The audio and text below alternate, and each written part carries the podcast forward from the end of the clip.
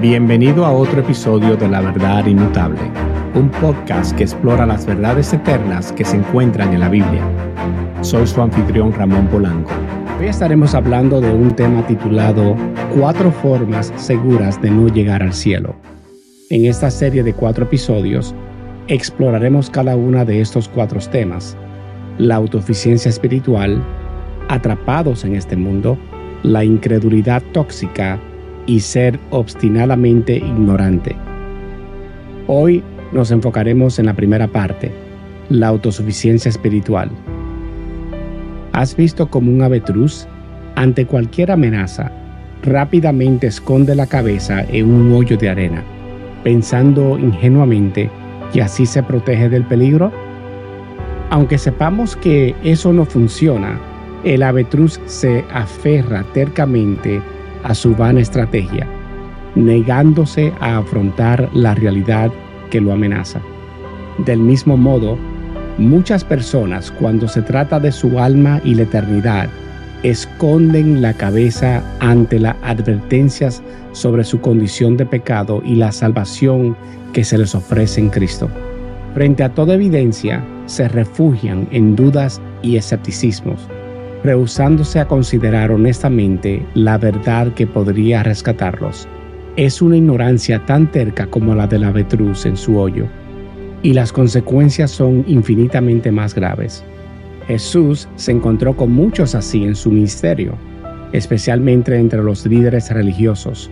A pesar de toda su enseñanza clara sobre su identidad divina y su autoridad del Padre, ellos, los fariseos, persistían en exigirle pruebas, disputar su palabra e incluso atribuyéndole su poder a Satanás.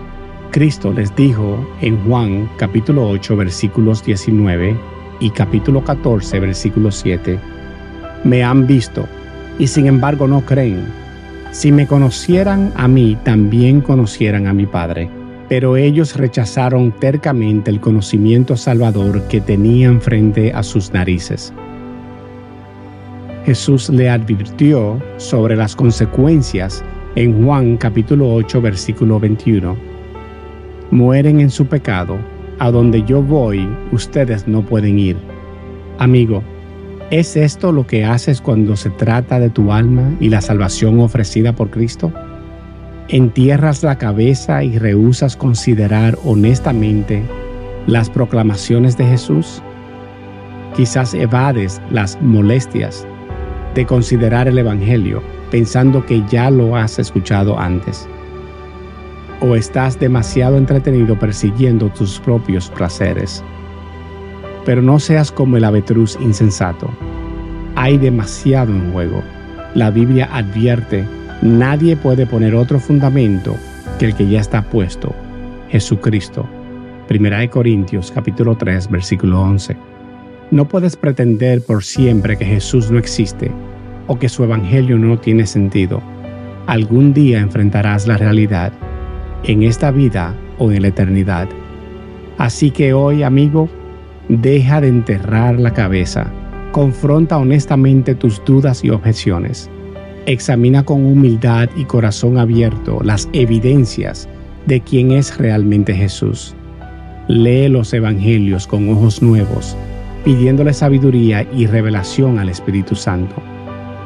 Porque una cosa es cierta, no puede ignorar eternamente aquel que fue crucificado, pero resucitó el Salvador.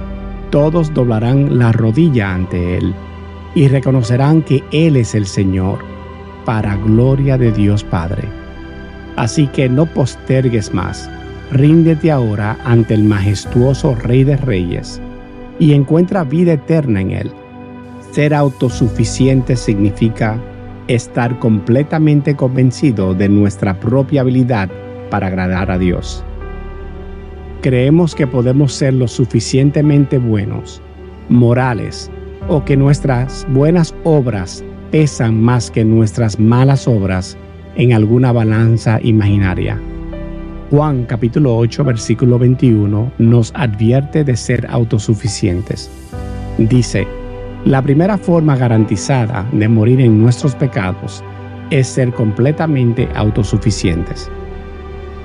Si no admitimos nuestra incapacidad para salvarnos a nosotros mismos, si no reconocemos que nuestras buenas obras no logran nada en cuanto a la salvación eterna, moriremos en nuestros pecados. La autosuficiencia es mortal. Nos garantiza que moriremos en nuestros pecados. Debemos admitir que necesitamos un Salvador, no confiar en nuestras propias obras o religión.